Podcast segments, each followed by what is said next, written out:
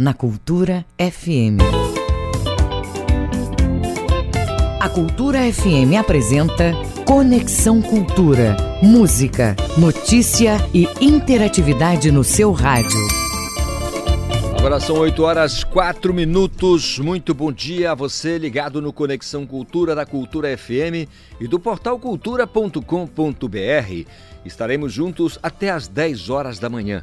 O programa é uma produção do jornalismo da Rádio Cultura. Eu sou Isidoro Calixto. A partir de agora, atualidades, prestação de serviços, notícias, entrevistas, entretenimento e música para você ficar conectado com tudo o que acontece no Pará e no Brasil. E você, ouvinte, pode fazer o programa junto com a gente.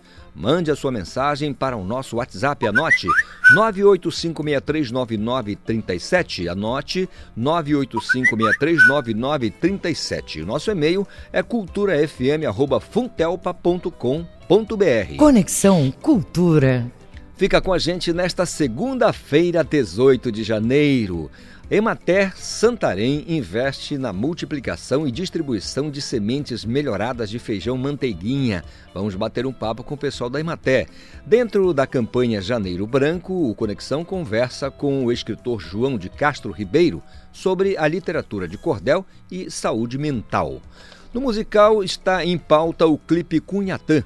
A gente conversa com a rapper MC Biata. Temos ainda os quadros de filosofia com Leno Raiol, nutrição com a doutora Daniele Farias e também as dicas dos professores do Enem. Você está ouvindo Conexão Cultura na 93,7. 18 de janeiro, hoje na história. 1977. Cientistas identificam uma bactéria desconhecida como a causa da misteriosa doença dos legionários. 2002. Foi declarado o fim da Guerra Civil em Serra Leoa. Ainda em 2002, morreu Celso Daniel, político brasileiro. 2009. Guerra de Gaza. O Hamas anuncia que aceitará a oferta de cessar fogo é, pelas forças de defesa de Israel, pondo, sim, pondo assim fim ao conflito. 2017, atentado terrorista em campo militar em Mali mata 77 pessoas e deixa pelo menos 115 feridos. Música, informação e interatividade. Conexão Cultura. Os cientistas foram na lua, não puderam lá ficar. Deus, quando fez a lua, não foi pra ninguém morar. Os cientistas foram na lua, não puderam lá ficar. Deus, quando fez a lua, não foi pra ninguém morar. Não foi pra ninguém morar. Não foi pra ninguém morar. Deus, quando fez a lua,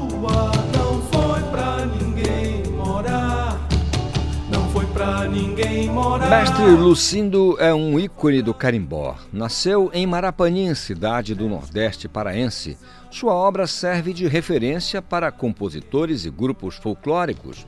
No Conexão Cultura, o bragantino Tony Soares, na simples e reflexiva Os Cientista, que traz ao final a voz do próprio mestre Lucindo, abrindo o Conexão Cultura de hoje, 8 e 8. Os cientistas foram na lua, não puderam lá ficar. Deus, quando fez a lua, não foi pra ninguém morar. Os cientistas foram na lua, não puderam lá ficar. Deus, quando fez a lua, não foi pra ninguém morar. Não foi pra ninguém morar. Foi pra ninguém morar. Deus, quando fez a lua, não foi pra ninguém morar. Não foi pra ninguém morar. Não foi pra ninguém morar. Deus, quando fez a lua, não foi pra ninguém morar.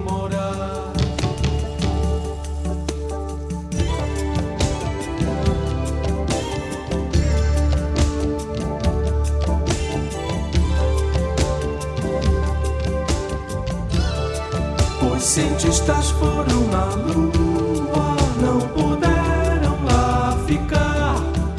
Deus, quando fez a lua, não foi pra ninguém morar. Os cientistas foram na lua, não puderam lá ficar. Deus, quando fez a lua,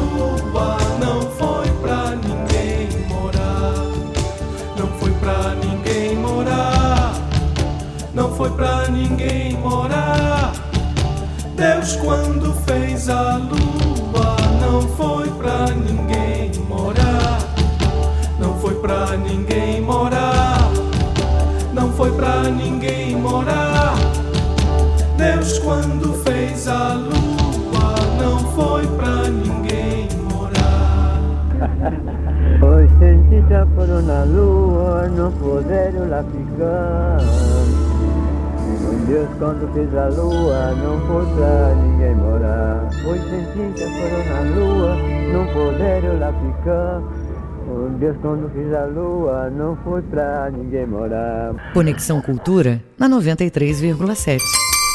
8 e 11, tá aí a voz do lendário Mestre Lucindo ao final da canção, né? Que legal, bom ouvir novamente a voz do Mestre Lucindo. 8 e 11, segunda-feira, é dia de filosofia aqui no Conexão Cultura, com Leno Raiol. Bom dia, Leno. Bom dia, Isidoro Calixto. Bom dia, ouvintes do Conexão Cultura. Eu sou Leno Raiol, filósofo da Nova Acrópole.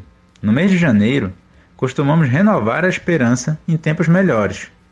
É certo que a esperança não pode morrer, porque a vida está sempre entrelaçada com a esperança. E se morre a esperança, morre a motivação de viver, pois a esperança está na dimensão do tempo e espaço onde habitam os ideais, sonhos e a alegria de viver. Acreditar em um futuro melhor, acreditar que o ser humano encontrará a solução para os problemas do mundo é uma atitude positiva.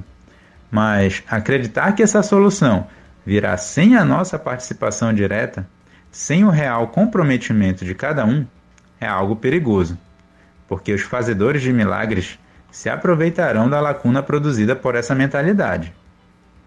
A esperança, sem o apoio sadio da razão, pode se transformar em uma perigosa fantasia e nos levar à desilusão, quando não ao desespero, ao nos fazer enxergar miragens de lagos quando estamos, na verdade, em um deserto morrendo de sede.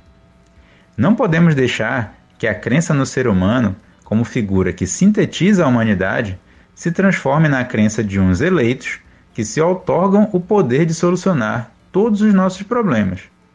Acreditar no ser humano é, antes de mais nada, acreditar em si mesmo, na nossa natureza íntima, de onde surgem os poderes e a capacidade de solucionar as dificuldades cotidianas. O ano pode ser novo, mas ele terá problemas antigos, pois ainda carregamos velhas crenças, traumas e desilusões. Entretanto, o ser humano pode, como a mitológica fênix, renascer de si mesmo e passar a sentir não somente a vontade de confrontar os seus próprios problemas, mas também o prazer de lutar contra eles, de forma a não desejar mais que alguém lute por si, porque é esse desejo que faz nascer os manipuladores. Necessitamos de seres humanos que acreditem em si mesmos e que, ao agirem, transmitam aos demais essa confiança, ou pelo menos a esperança de que são capazes de lutar e tentar vencer as dificuldades da sua própria vida. Basta um ser humano assim para não deixar morrer a saudável esperança entre os homens. Eu sou Lennon Raiol, filósofo da Nova Acrópole Belém. Siga a gente no Facebook, arroba Nova Acrópole Belém. Até a próxima semana. É com vocês, Isidoro.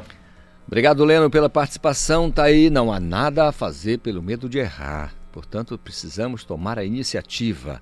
8 horas 14 minutos é o seu Conexão e você pode participar. Mande a sua mensagem para o nosso WhatsApp 985639937. Se quiser escrever para a gente, manda um e-mail culturafm.funtelpa.com.br. Segunda-feira é dia de Daniele Farias aqui no Conexão. A nutricionista chega com dicas para você, para mim, para todo mundo, levar uma vida mais saudável. O assunto de hoje é alimentos regionais na prevenção do câncer. Bom dia, Daniele. Bom dia, Isidoro. Bom dia, ouvintes do Conexão Cultura. Eu sou Daniele Farias, nutricionista e gastróloga, e hoje vim dar algumas dicas de alimentos que devem ser incluídos na alimentação rotineira para evitar o câncer. Alguns alimentos vão possuir vitaminas, vão possuir outros componentes que evitam a multiplicação celular que vai desencadear no câncer. Essa célula cancerígena que se multiplica sem que tenha o controle do organismo faz com que leve a um quadro muito grave que pode levar a óbito, que é a metástase, que é quando essas células cancerígenas vão se espalhando para diversos órgãos e tecidos.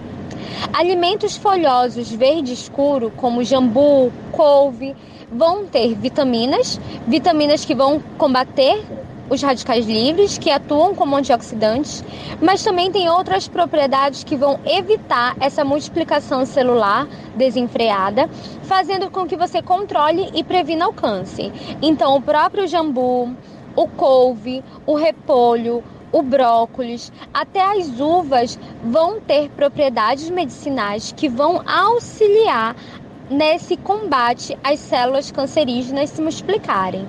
Então, esses alimentos devem estar associados à sua alimentação no dia a dia para prevenir e até tratar o câncer. Então, vale a pena apostar nesses alimentos, fazer o acompanhamento nutricional e ter sempre o cuidado com a saúde para que a gente evite uma doença como o câncer, que, segundo o Instituto Nacional do Câncer, nós tivemos mais de 300 mil homens e mais de 300 mil mulheres que tiveram câncer em 2020. E nós tivemos uma taxa de mais de 200 mil óbitos por conta do câncer só no Brasil. Então, vale a pena cuidar da alimentação e da saúde prevenindo essa doença. Eu sou Daniele Farias, sou colunista de nutrição do Conexão Cultura e na próxima segunda nos encontraremos novamente. Até lá!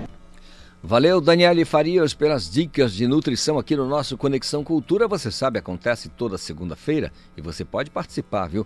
Quiser mandar uma mensagem sugerindo algum tema, pode falar com a gente através do nosso WhatsApp 985639937. Agora são 8 horas 17 minutos. Esse domingo teve prova do Enem. Na próxima semana tem mais uma etapa do Exame Nacional do Ensino Médio. E você fica agora com as dicas do Conexão, porque tem aí o nosso professor Mauro Tavares, ele é professor de Biologia e você vai se ligar.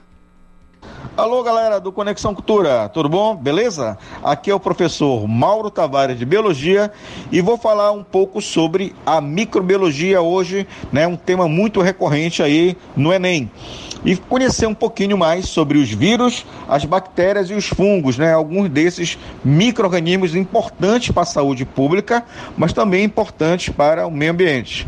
Falar aqui um pouquinho sobre os vírus. Os vírus são atualmente hoje considerados os únicos seres acelulares da Terra. O que significa, pessoal? Significa dizer que eles não apresentam uma estrutura celular, eles não apresentam, né, uma membrana citoplasma e núcleo definido. A sua estrutura é formada por uma capa de proteína e no interior dessa capa dessa proteína você vai encontrar um filamento genético de DNA ou RNA, onde eles precisam de uma célula hospedeira, onde eles vão parasitar, por isso são considerados parasitas obrigatórios, e lá eles vão injetar esse material genético e fazer com que ocorra a multiplicação de vários vírus no interior dessas células, que ocasionalmente vai provocar a destruição dessa célula. Beleza? Já as bactérias, pessoal, as bactérias são considerados seres unicelulares, entretanto, eles não apresentam uma estrutura celular completa, eles não apresentam um núcleo, né? o núcleo está ausente nas bactérias. E devido a isso, eles são classificados em um reino né, do grupo dos seres vivos, considerado o reino Monera. Beleza?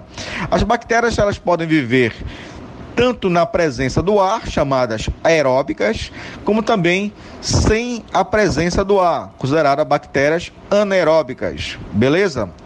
Pessoal, e os fungos? Os fungos, diferentes lá dos vírus, das bactérias, eles já apresentam uma estrutura celular completa. Agora, um detalhe interessante: eles podem ser unicelulares, mas também podem ser pluricelulares, formados por muitas células. E também eles podem ser microscópicos, né? muito pequenos, só possível visualizá-los com auxílio de microscópio, como também né, é possível identificar alguns deles a olho nu.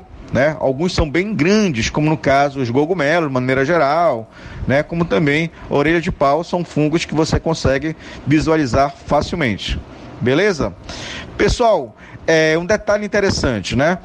É, esses grupos, alguns deles, principalmente os vírus, bactérias e fungos, alguns deles são causadores de doenças na espécie humana. Mas não podemos deixar de falar que algumas bactérias e fungos presentes no solo, elas são importantíssimas para a reciclagem da matéria e, consequentemente, né, para o meio ambiente, tá? Por isso, né, é bom salientar da importância desses micro-organismos também para o nosso né, meio ambiente. Pessoal, por hoje é só, vou ficando por aqui. Um grande abraço e até a próxima. Tá, então as dicas do professor Mauro Tavares, professor de biologia, dando dicas para você que está se preparando para o próximo fim de semana. É, provas do Enem, muito importante, você tem que se ligar. São 8 horas 20 minutos, está na área Matheus Raimundo, a gente vai falar aqui de esporte. Esporte. Bom dia, Matheus, tudo bem? Bom dia, Calixto, tudo bem? Bom dia para você, para os amigos ligados na Rádio Cultura. Final de semana decisivo aí na Série C, o Remo é finalista, o Paysandu não conseguiu uma vaga na Série B, a gente conversa sobre isso e muito mais. É, você é um daqueles caras que analisam as coisas de maneira mais desapaixonada que eu conheço. E aí fica mais fácil quando você né, fala de maneira desapaixonada. E aí eu pergunto a você: é, ficou nervoso demais? Paysandu chegou com que tipo de trauma é, no Rio Grande do Sul? É, a tua avaliação da, daquela partida que poderia ter terminado 0 a 0 até mesmo 1 a 0 para o Paysandu. Né? É verdade, Calixto, mas ali teve uma questão até menos psicológica do que eu esperava no sábado e foi mais técnica mesmo. É, o time do Paysandu já foi para campo com uma escalação que tinha jogadores menos qualificados do que a opção que o Brigatti tinha no próprio banco. Quando ele escolhe Elielton e Matheus Anderson, ele ganha em velocidade, mas ele perde um pouco na finalização, no caso dos pontas, né, que atuaram no jogo contra o Ipiranga. Ele tinha a opção do William Barros, ele tinha a opção é, do próprio Vitor Feijão entrando de cara, ou até o Marlon, que começou bem, mas teve uma queda de rendimento. Mas ele escolheu jogadores que não vinham sendo utilizados sempre como titular. E quando foram acionados ao longo da temporada, pouco retornaram. Se a gente for fazer um balanço é, é, maior envolvendo Série C, envolvendo o Campeonato Paraense, foram jogadores que, que pouco contribuíram na soma geral e aí o Paysandu acabou pagando muito caro. Eu não estou botando isso na conta é, só dos pontos, mas foi um time que pouco produziu de meio de campo, é, o Paysandu esperou muito no primeiro tempo, a equipe do Ipiranga, e quando começou a segunda etapa, tinha um pouco mais de 45 minutos para resolver um problema na casa do adversário, tomou um gol logo com dois minutos, aí a gente pode falar do aspecto psicológico, que aí o time sente um pouco mais o gol, mas ainda assim tenta pressionar de forma desordenada, tentando bola alçada na área de qualquer forma para que o Nicolas fizesse a, desse as cabeçadas, enfim. Paysandu bastante diferente e o técnico João Brigatti também fez alterações no, na forma de jogar, no modelo de jogo da equipe. Ele abriu mão dos três zagueiros que deram certo no jogo contra o Londrina para jogar com quatro na linha de trás contra o Remo e também contra o Ipiranga.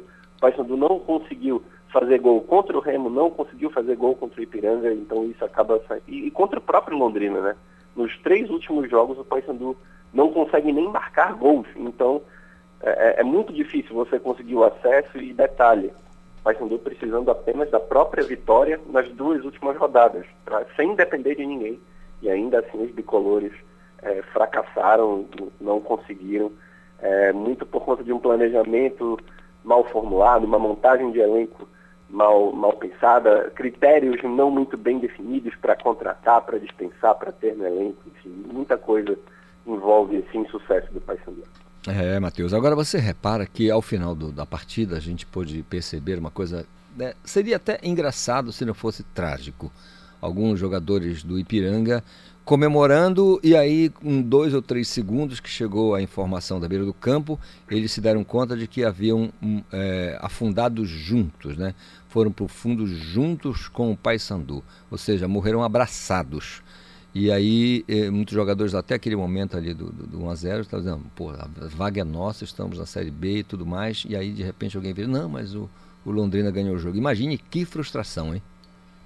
É, e, e, aí é aquela situação de que foge totalmente do seu controle, né? E, e o Ipiranga especificamente ele tem uma, uma questão nessa série C.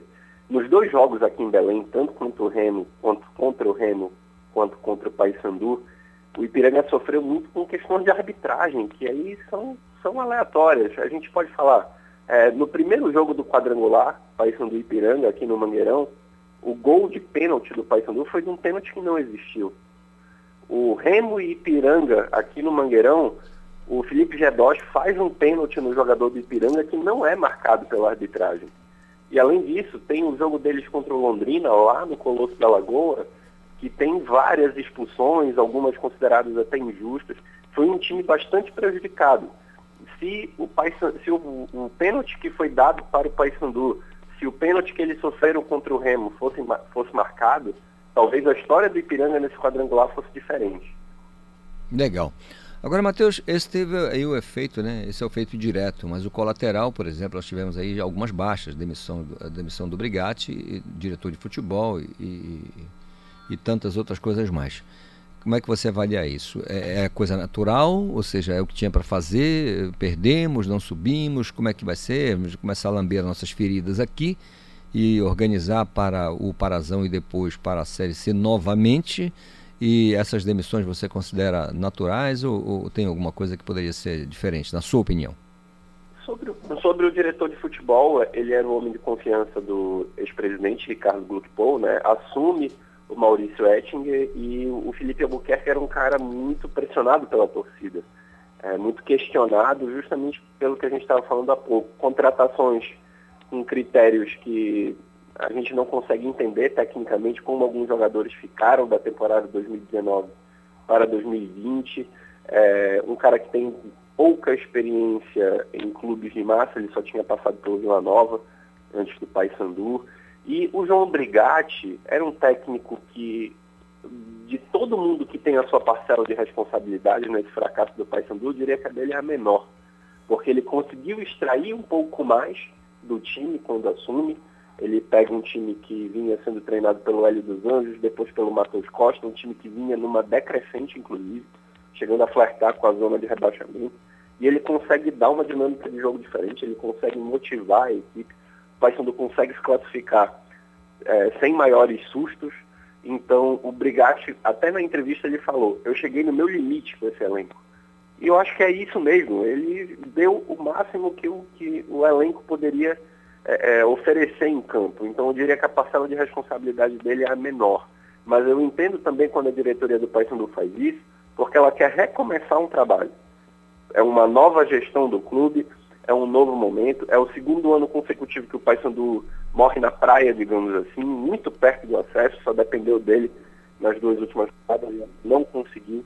Eu acredito que vai haver uma reformulação geral, inclusive no elenco.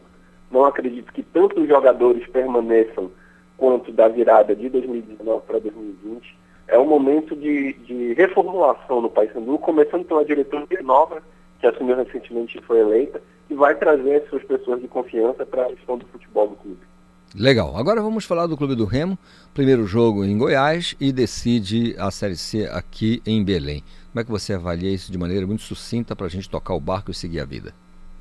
Vai ser, vai ser muito difícil, Calixto. O Vila Nova foi o adversário mais complicado que o Remo tem enfrentado na primeira fase da Série C.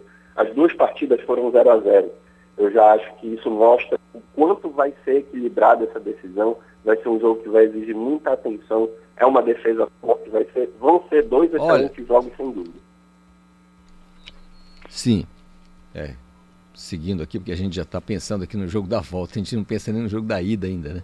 No jogo pois lá, é, é a lá... ida, então lá em Goiânia vai ser perigoso, Vila Nova tende a levar o jogo para o seu estádio, né? o Oba, que é um estádio pequeno, conhece bem o gramado, treina bem, é, praticamente passa alguns dias treinando no seu próprio estádio, então é, vai, vai ser difícil, vai ser um jogo difícil, Vila Nova vem de mudança de técnico, tem uma zaga muito forte com a Adalberto Rafa tem dois volantes que têm qualidade de passe, Dudu e Pablo, Fabrício foi o goleiro menos vazado da Série C durante um bom período da primeira fase. No futebol goiano é o cara que ficou mais tempo sem sofrer gols em uma edição do Campeonato Brasileiro.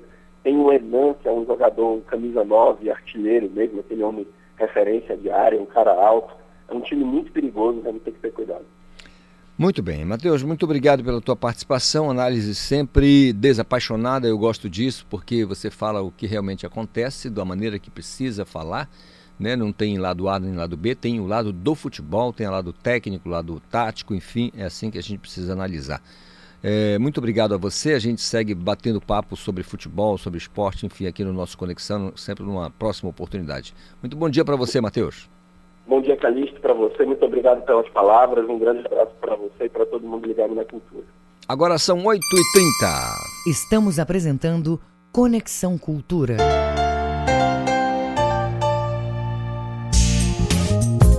A pandemia não acabou. O vírus continua circulando. Caso você precise viajar, previna-se e siga as orientações das autoridades de saúde. Ao voltar de viagem, reforce os hábitos de higiene e proteção. Cuidar da sua saúde é proteger a todos. Cultura, rede de comunicação. ZYD 233, 93,7 MHz. Rádio Cultura FM, uma emissora da Rede Cultura de Comunicação. Fundação Paraense de Rádio Difusão, Rua dos Pariquis, 3318. Base operacional, Avenida Almirante Barroso, 735, Belém, Pará, Amazônia, Brasil.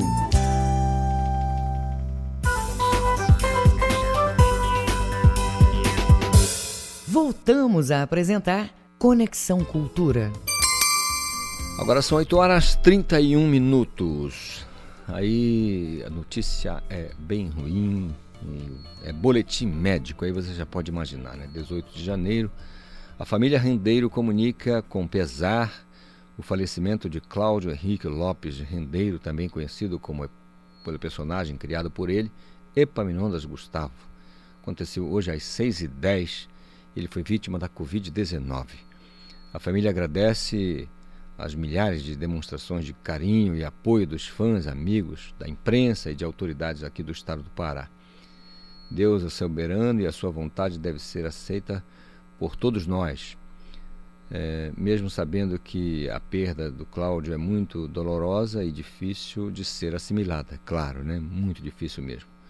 É o Manuel Rendeiro Júnior, irmão do doutor Cláudio Rendeiro, juiz de direito, e Epaminondas Gustavo, um humorista, um personagem lá de São Caetano de Odivelas, e a gente lamenta aqui profundamente a perda é, do Epaminondas. Para ver, servir aqui também para alertar as pessoas de que não é brincadeira, né, gente? Não é brincadeira mesmo.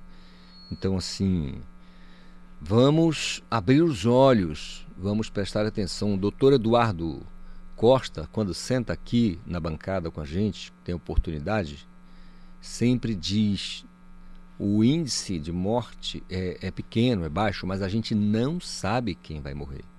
A gente não sabe se é o meu primo, se é o meu irmão, se é a minha mãe, a minha avó, ou se sou eu. A gente não sabe quem vai morrer. Então, Aí a gente alerta mais uma vez o uso da máscara, a higienização das mãos, a não aglomeração.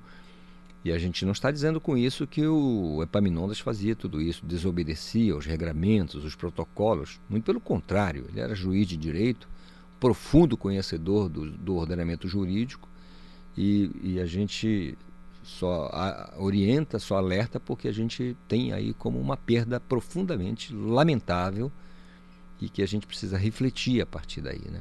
Mais uma vez, os pêsames aqui, a família do Dr. Cláudio Rendeiro, do Epaminondas, melhor assim, mais carinhosamente conhecido. Lamentável. 8 horas 34 minutos. Música, informação e interatividade. Conexão Cultura. Olha, gestores do NGTM, que é o Núcleo de Gerenciamento do Transporte Metropolitano, e da CEMOB iniciam um diálogo sobre obras de mobilidade na capital. O João Paulo Seabra traz as informações. Isidoro Calixto, a diretora executiva do Núcleo de Gerenciamento de Transporte Metropolitano, NGTM, se reuniu com os atuais dirigentes da CEMOB para tratar sobre as obras que o governo do estado, por meio do NGTM, está executando na capital paraense. O encontro marcou o início do diálogo entre os representantes do estado e a nova gestão da prefeitura de Belém, e os gestores explicaram a finalidade da criação do NGTM, uma unidade estadual independente e com fins específicos para execução de projetos do Via Metrópole, voltado para a mobilidade urbana e infraestrutura viária da região metropolitana de Belém. E também foram apresentadas as obras já entregues pela atual gestão estadual, como a conclusão do prolongamento da Avenida João Paulo II e da rodovia Tapanã, destacando que a via será repassada para as devidas manutenções e fiscalizações para o poder público municipal e os trabalhos na rua Padre Bruno Sec. Outra importante obra do governo estadual é a requalificação da nova BR com a implantação do sistema BRT metropolitano, que será integrado ao BRT Belém.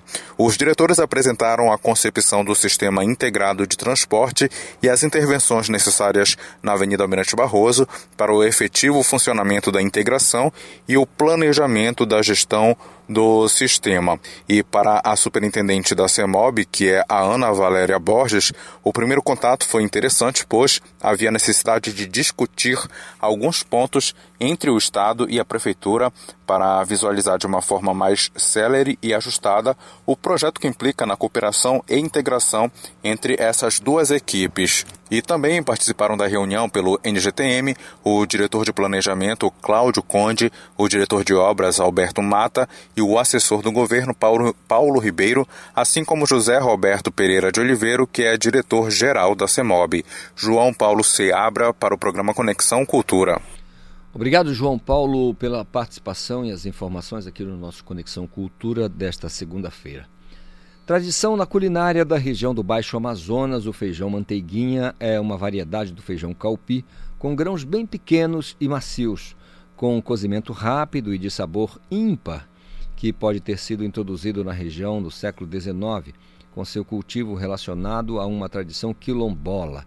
O engenheiro agrônomo Guilherme Saldanha, supervisor do escritório regional da Empresa de Assistência Técnica e Extensão Rural, a Imaté, lá em Santarém, é o nosso entrevistado de agora. Vamos falar sobre a multiplicação e distribuição de sementes melhoradas do feijão manteiguinha para produtores de municípios aí do Baixo Amazonas. Doutor Guilherme, bom dia, tudo bem? Bom dia, Isidoro. Um bom dia especial aí para todos os nossos ouvintes da Rádio Cultura e também a nossa presidente da Emater, Cleide Amorim, os nossos diretores, Rosival e Cláudio. Bom dia para você também. Muito bem. Doutor Guilherme, fale para a gente, é uma, é uma variedade é, e o, a diferença do calpi, que a gente conhece, é o feijão da colônia, e o manteiguinha, só para localizar aqui o nosso ouvinte. Qual é a diferença? Tá. É, na verdade, todos são calpi, hum. né? Você tem o BR3 Taquatê, o BR2 Bragança, tem o Manteiguinho, uma variedade enorme de, de, de, de calpi. O principal que nós estamos trabalhando agora é que é o manteiguinha, o famoso manteiguinha produzido aqui nessa região do oeste do Pará, não é? E é um, uma variedade que estava desaparecendo dessa região, na verdade, e a Emater, é, e junto com a Embrapa, iniciaram um trabalho de melhoramento desse material e nós estamos agora fazendo o programa de multiplicação aqui nessa região do oeste do Pará. Muito bem, então a gente pode chamar o calpi de gênero, né? O calpi é o gênero, o calpi é o gênero e aí as demais vêm como espécies, né? Do, do gênero calpi. É Perfeito. Mais, é mais ou menos Perfeito. isso. Okay. Doutor Guilherme, como está sendo possível então essa produção da, dessas espécies na, na região com grãos melhorados e mais parecidos com originais? Como é que é esse trabalho de vocês? Então, esse trabalho, na verdade, ele teve o, o seu início, como eu falei anteriormente, com a Embrapa fazendo esse melhoramento, e repassou para o nosso centro em Bragança, o centro de treinamento que nós temos na UDB, que chamamos em Bragança, e a, a, a UDB começou a multiplicar esse material. E quando foi em 2019, nos foi repassado 5 quilos desse material. Uhum. E em 2019 ainda nós plantamos esses 5 quilos né, em Mogi dos Campos, uma, um município aqui próximo de Santarém, é, na comunidade do Calhau, onde nós conseguimos fazer desses 5 quilos 80 quilos. E esse plantio foi um plantio manual com parceria com o produtor Tuca. No, no ano de 2020, nós é, pegamos esse material, de esses 80 quilos que produzimos, é, melhoramos o material é, através de peneiras, catação, etc., e tivemos então a multiplicação com outro produtor, mas dessa vez o, o, uma multiplicação mecanizada, também no município de Mogi dos Campos, com outro produtor, né? E nós conseguimos transformar esses 60 quilos, então, para hoje 3.920 quilos, que é exatamente com esse material que nós vamos iniciar o programa de multiplicação a nível de produtor agora, este ano de 2021. Muito bem, doutor Guilherme. Então, para entender, a distribuição de sementes ela ocorreu para produtores da cidade de Monte Alegre, região do Baixo Amazonas, em 2019, e agora 10 produtores de municípios aí alcançados pelo escritório regional da Imater em Santarém vão receber sementes do feijão e também assistência técnica dos escritórios locais da Imater para o plantio. É isso mesmo, né?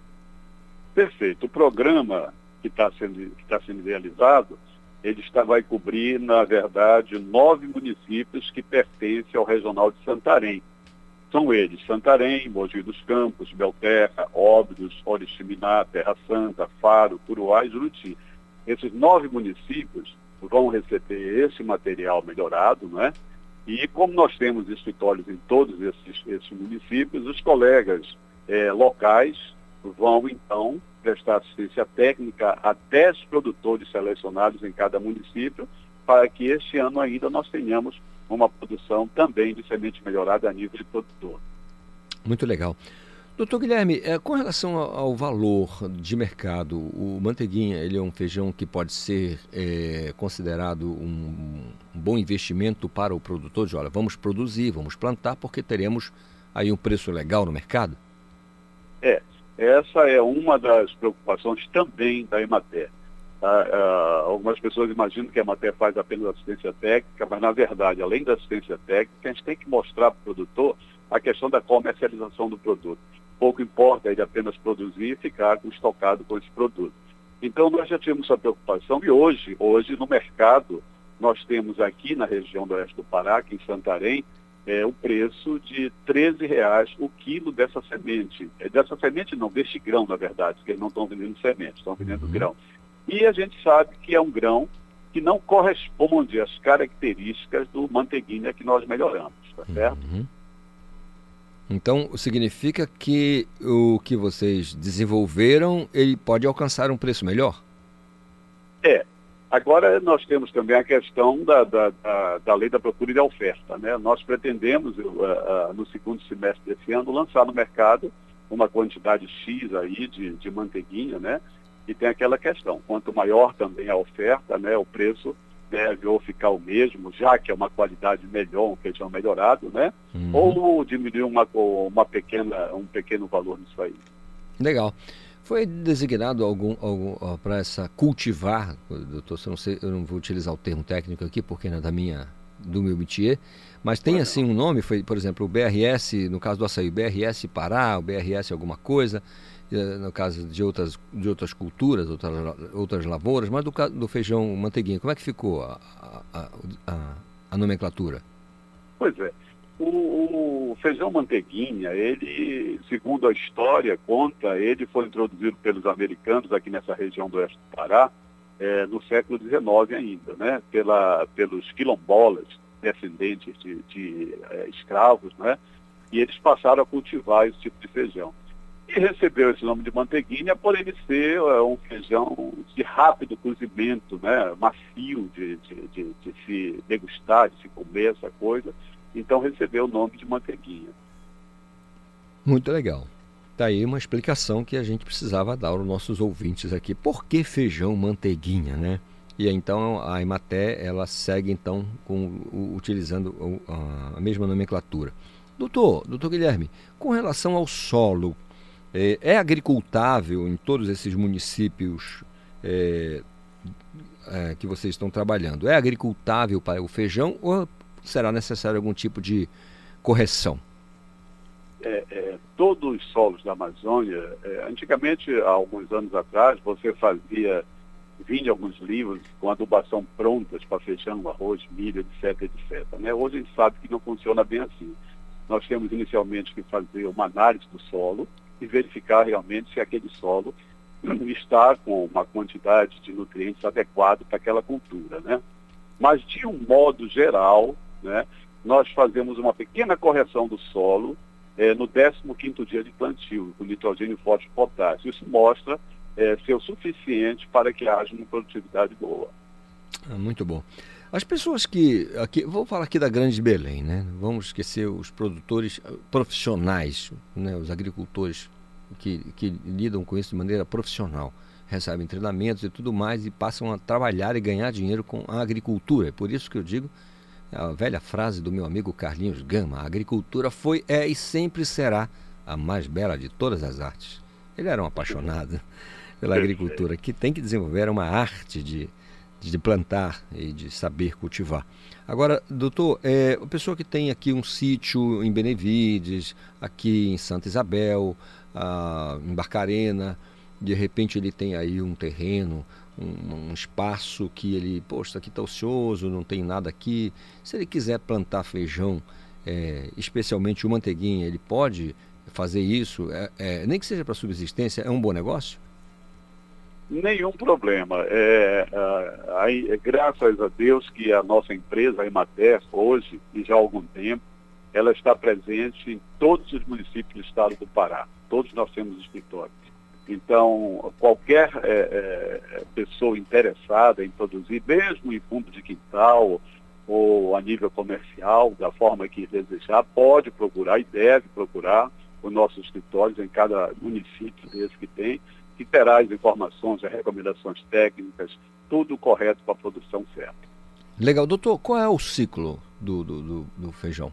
Do pois é, nós, nós começamos normalmente a plantar é, no fim das chuvas, maio aproximadamente, fim de maio, início de junho, a gente coloca, e é, é, é, o ciclo vai em torno de, de dois a três meses. É um ciclo curto até para se produzir essa cultura, né? Uhum.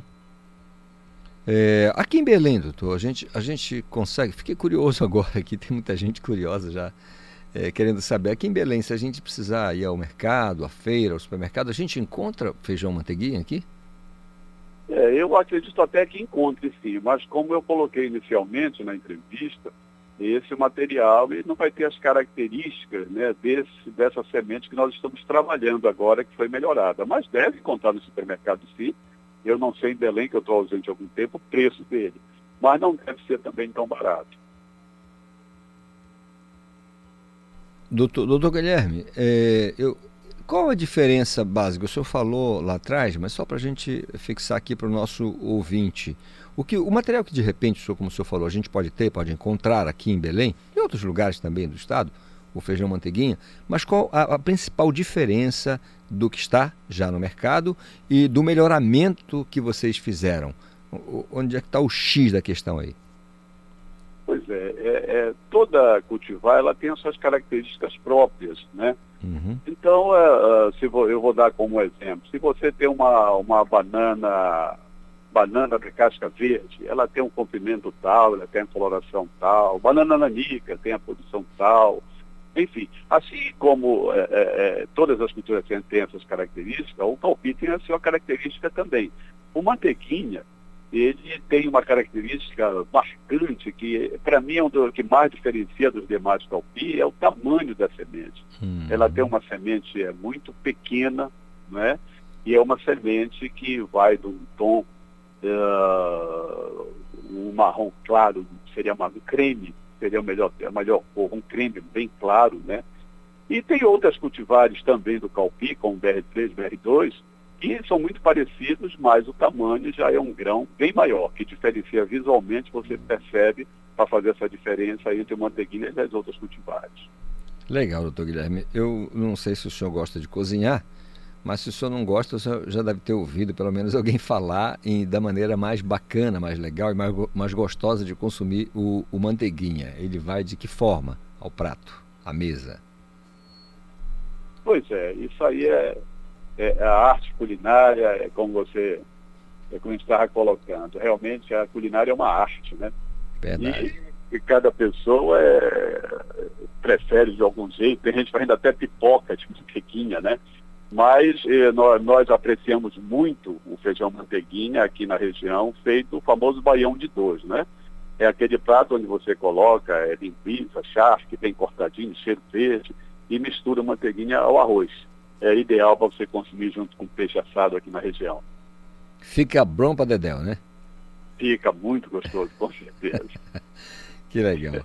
Doutor, doutor Guilherme, é, eu queria que o senhor falasse para a gente, para gente, a gente encerrar aqui, é, sobre é, o trabalho de vocês na região. A gente sabe que são muitos produtores, todos precisam de assistência, desse apoio muito importante de vocês. Como é que tem sido esses contatos dos senhores com os produtores, especialmente aqueles que mais necessitam, ou seja, os pequenos produtores da região? Pois é, é graças a Deus, eu sempre coloco Deus acima de tudo, o nosso governador, é, tem dado um apoio muito grande para a empresa. Realmente, é, a gente até acredita que dos outros governadores, o governador de Barbalha é um que tem dado uma, um apoio enorme para a empresa. E com esse apoio que está sendo dado, realmente, não resta outra questão senão nós mostrarmos pra, para o governo, para a empresa, para presidente, para a diretoria, a nível de campo, realmente o desenvolvimento da nossa empresa. Né? Como eu coloquei, o nosso regional, nós estamos trabalhando com nove municípios, todos esses, esses municípios, com os colegas envolvidos realmente, suando a camisa, como se, se costuma falar, né?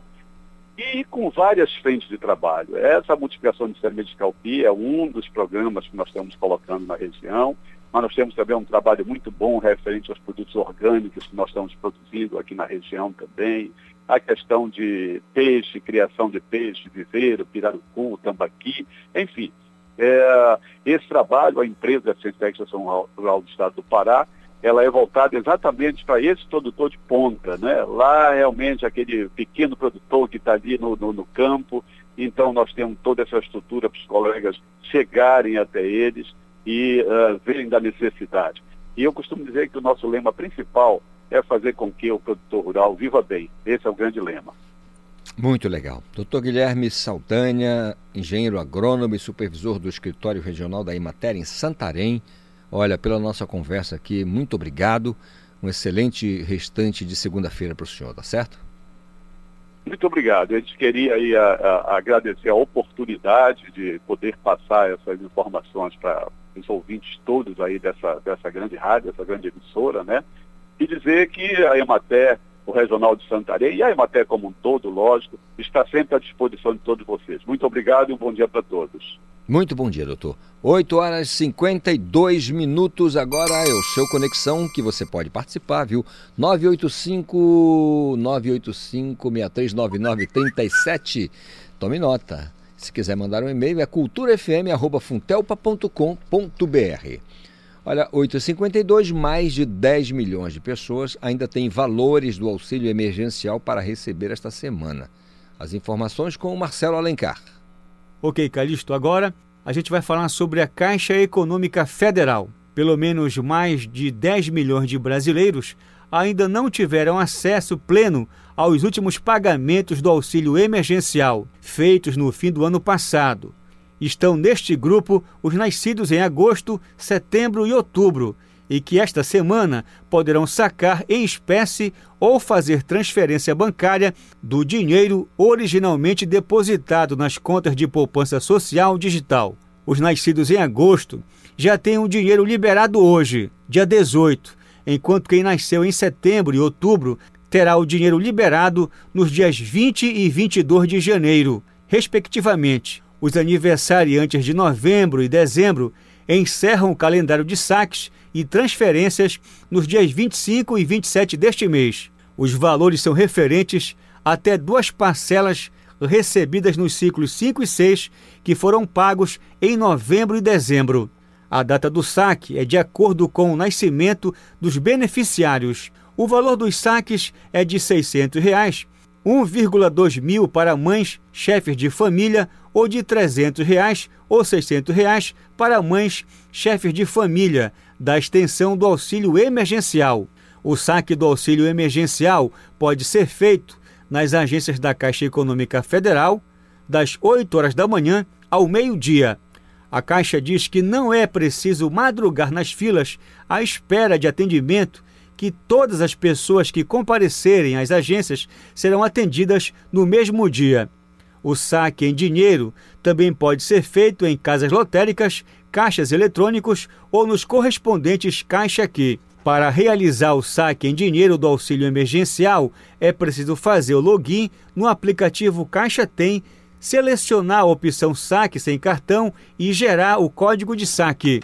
Calixto, depois do trabalhador, deve inserir a senha para visualizar o código de saque na tela do celular. O código, que tem validade de uma hora, deve ser utilizado nos caixas eletrônicos da Caixa, nas unidades lotéricas ou nos correspondentes Caixa Aqui. Pelo aplicativo Caixa Tem, também é possível transferir o dinheiro para outra conta, mas o limite para a movimentação é de até 600 reais por dia. Confira o calendário de saques e transferências do auxílio emergencial janeiro de 2021 no site caixa.gov.br barra auxílio. Marcelo Alencar para o Conexão Cultura. Obrigado, Marcelo Alencar, pelas informações. São 8 horas e 55 minutos. Agora há pouco vimos aqui o governador Helder Barbalho, que está lá em Guarulhos, em São Paulo, né? Já sei, a primeira, a segunda maior cidade do estado de São Paulo, Guarulhos, estava brigando com Campinas ali, mas está no aeroporto lá em Guarulhos com 124 mil doses de vacinas, né, que já estão é, sendo trazidas aqui para o estado do Pará, já está a essa altura em, a caminho aqui do, do, do, da capital para os centros de distribuição. E nós teremos aí a vacinação, portanto, começando com os profissionais da saúde e também os indígenas. Serão os primeiros grupos a receberem as doses é, a primeira dose da vacina contra o coronavírus. Portanto, o governador Helder Barbalho, nas redes sociais você já vai encontrar essa informação, o próprio governador falando né, do embarque do material aqui para Belém. Essa é uma excelente notícia para todo mundo que está preocupado e para quem não está preocupado também, porque tem muita gente que não está nem aí, né? Mas vai beneficiar, graças a Deus, a todo mundo.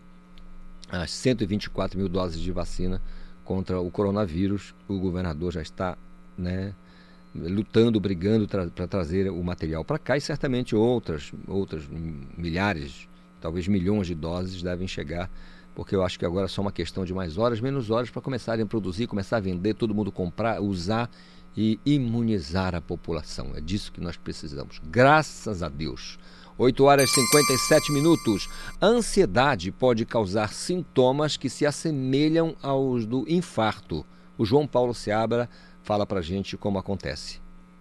Isidoro Calixto, apesar da semelhança entre os sintomas, o tratamento de ambas as doenças se difere totalmente. Tratar um quadro de angina ou infarto como se fosse uma crise de ansiedade, por exemplo, pode ser fatal. A dor no peito, a palpitação, a falta de ar e tontura. Os sintomas comuns às crises de ansiedade também podem ser o aviso de que a saúde do coração não está bem. O Brasil é o país mais ansioso do mundo, segundo dados da Organização Mundial da Saúde, OMS. São cerca de 18 milhões e 600 mil brasileiros, o que equivale a 9,3% da população que convivem com o transtorno. E da mesma forma, as doenças cardiovasculares também são muito comuns no país, causando o dobro de mortes que aquelas relacionadas a todos os tipos de câncer juntos, conforme aponta a Sociedade Brasileira de Cardiologia.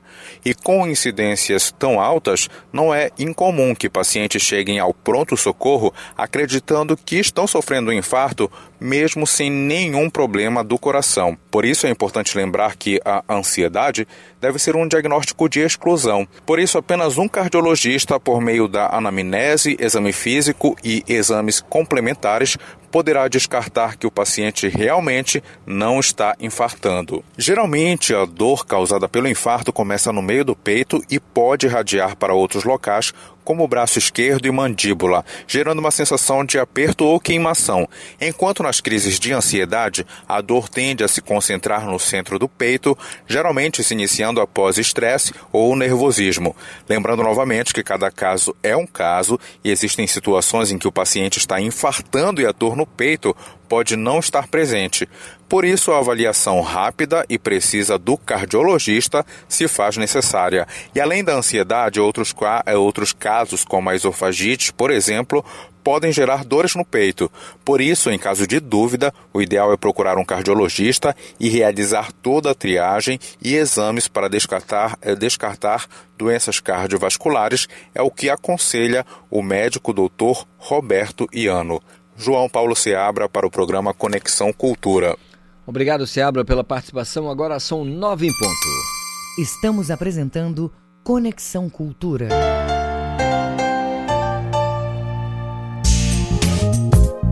A pandemia não acabou. O vírus continua circulando. Evite jogar nas ruas as máscaras usadas. Além de sujar a cidade, as máscaras usadas são focos de contaminação e devem ser descartadas na lixeira. Cuidar da sua saúde é proteger a todos. Cultura, rede de comunicação.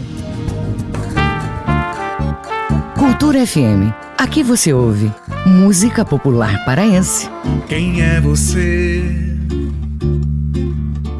que manda as favas o meu senso crítico? Música popular brasileira. Andei depressa para não rever meus Cultura FM 93,7.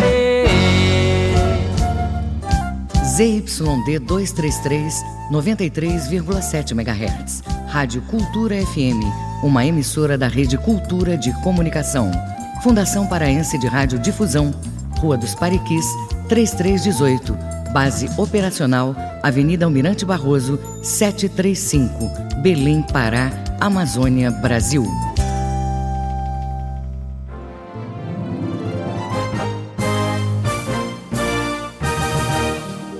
Sinfonia 93. Segunda, 8 da noite, na Cultura FM.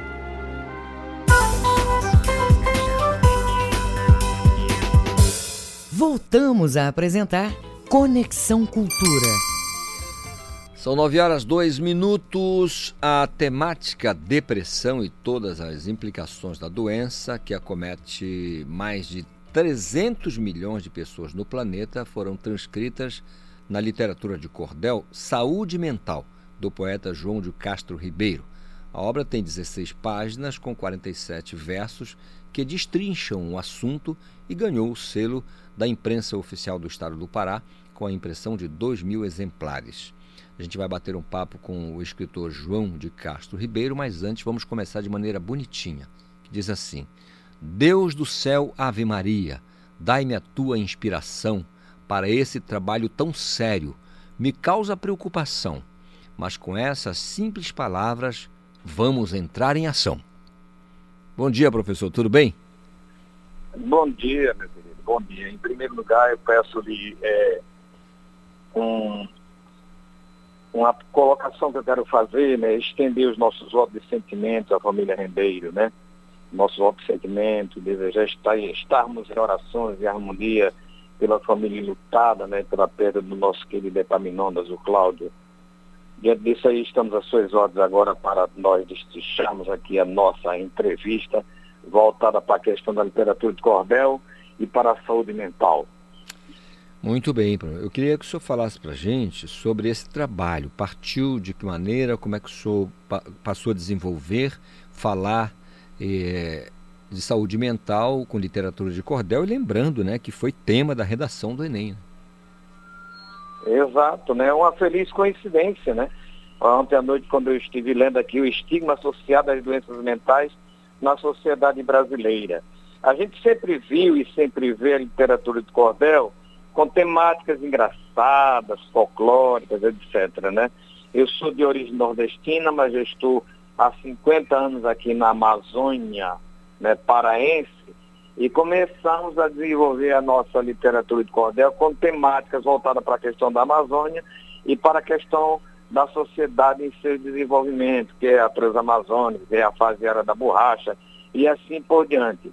E desta feita, vale ressaltar que eu me inspirei num fator dentro da minha própria família, uma pessoa muito próxima a mim, que teve toda uma problemática, né? e ainda está tomando medicamentos, né? Ainda está tomando medicamentos psiquiátricos para curar da doença. E eu fui vendo todas as questões, lá na Universidade Federal do Pará também, o pessoal, dentro do janeiro, dois anos atrás, começou a trabalhar toda essa questão voltada para a questão do professor, do técnico e principalmente do aluno, e me forneceram dados de caráter científico e eu joguei, né, unir o, o útil, né, ao agradável, é uma expressão, né, útil agradável dentro de uma temática tão séria que é a saúde mental, e levei essa questão por meio da literatura de cordel, que é uma leitura muito fácil, né, uma maneira preventiva ao nosso leitor, voltada a todas as questões porque eu vivenciei e ainda estou vivenciando dentro da própria família todo esse processo, entre o início, o meio e o fim, que ainda não aconteceu, que é o tratamento é, é, global como um todo. Pois é, é, professor. E aí tem um verso que eu acho que diz muito, né? Momentos muito difíceis do que está acontecendo, humanidade doente, pior, cedo estão morrendo, tirando a própria vida, é assim que está sendo. E aí, é, acho que fala muito é, dessa situação. É, né? verdade, né? Porque a gente, a gente vê, a gente, nós, nós, se nós analisarmos todo o processo do que é uma depressão e de tantos silêncios, quer no adolescente, quer no jovem e no adulto, né? E o silêncio, por que tanto silêncio e não detectarmos as questões, que é isso que está acontecendo, é a questão suicida aí aumentando gradativamente, sem muitas divulgações. Essa que é a problemática. Eu já estou preparando um novo trabalho voltado mais minuciosamente para essas questões assim, do que não se divulga, né? que não se divulga principalmente a questão suicida. Né? Em muitas conversações, a falta de sensibilidade de ações é, é impressionante. E a imprensa oficial, o Panzera se sensibilizou, disse, não, vamos colocar no papel, já está no papel, e nós vamos fazer essa publicação aí para distribuição gratuita, e nós começamos a trabalhar a matéria em janeiro de 2000, de dois anos atrás, na própria universidade, nas escolas, e assim por diante. Agora, já, já pensou a grande sequela que está deixando essa pandemia voltada para a questão da depressão? Pois é, professor João. E o interessante é que tem um verso que diz muito também, porque é, a gente não sabe quem, né? Diz: Para a depressão não tem credo, tampouco religião. É doença para todos, ela é a depressão. Precisa de muito cuidado e de muita atenção. Dentro desse aspecto da atenção, eu ainda escrevi esse verso para a detecção, porque a gente tem ainda uma, uma, uma, falta de complementação dentro da especialidade, né? daquilo que a gente chama das perícias dos nossos servidores, quer do Estado, de qualquer, é, do Estado, do município, que como for, entendeu? Eu coloco assim, estabeleçam a escala de 1 a 10 para saber. Se o caso é depressão, é preciso conhecer, contanto que se descubra antes do pior acontecer. Sejam sensatos e humanos, cuidado para não agredir. A depressão é doença que ninguém veio pedir. A coisa é muito séria e se limite a ouvir. Porque nós passamos por algumas situações por ocasião da perícia, em determinado momento, sem ser antiético, mas eu coloco assim de uma maneira geral, a falta da sensibilidade entre o perito e o paciente, compreende? Com todas essas questões que eu vivenciei. Não, por hipótese nenhuma, não são fantasias. Que eu vivenciei com essa pessoa tão próxima de mim, da minha família, acompanhando-a, entendeu? Até esses setores. E a pessoa, a partir do momento que essa pessoa da minha família saía da perícia, saía muito pior, muito pior, com todas as questões, né? com fatores assim negativos, muito pior, que era necessário voltar com o psiquiatra, voltar com o psicólogo, é uma coisa muito danosa nesse processo. Eu faço questão de colocar assim de público para que a gente possa se sensibilizar mais e voltar de fato à questão da preocupação por esses fatos, né? Que são muitos milhões no mundo, na raça humana, com essa problemática. Pois é, professor João. E no, e no 13 o senhor fala justamente, eh, suscita a questão do negacionismo, né? Porque diz, não passa de uma mentira para muitos a depressão, que se trata de uma preguiça, infelizmente a conclusão. No entanto, para o doente, piora a situação. Saúde mental um direito, isso é muito falado.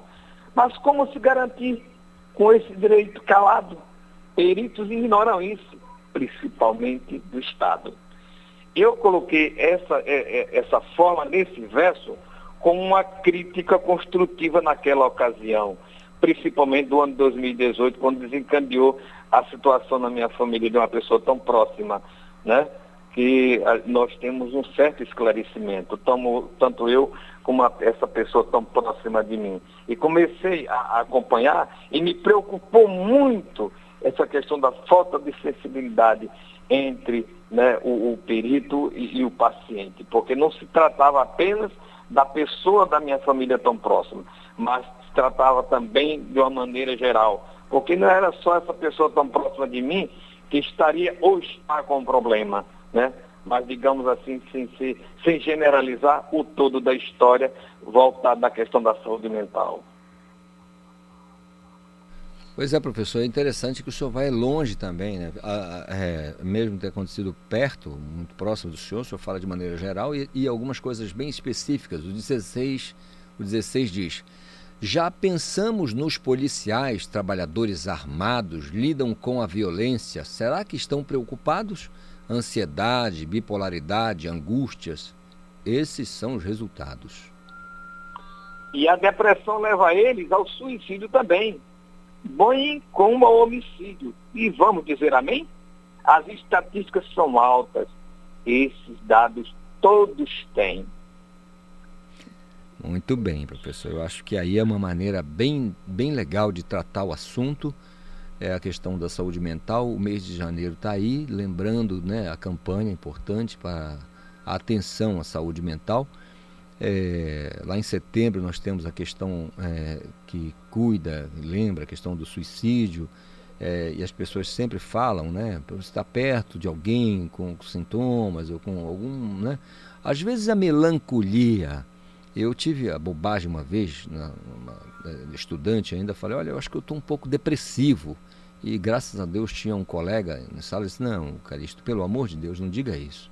Aí eu narrei para ele como eu estava me sentindo. Ele disse: Não, você está melancólico. É diferente de estar num processo de depressão. Você não tem ideia do que é um processo de depressão.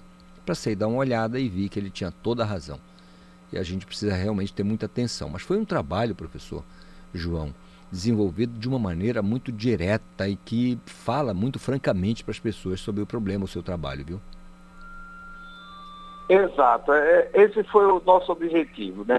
Todas as vezes que eu trabalho uma temática voltada no cordel, de que diz respeito, né, à nossa sociedade humana, por exemplo, eu acabei de produzir um texto sobre a água, vida, água. Estou produzindo agora, que tem por título Mercúrio, a minamata amazônica, que é sobre toda a questão do, do, da contaminação do mercúrio em nossos rios, aqueles que manuseiam mercúrio e assim por diante. Então, eu levo muito para o lado social. E reportando-nos a questão aqui da literatura do cordel voltado para a saúde mental, eu tive todo um cuidado, né?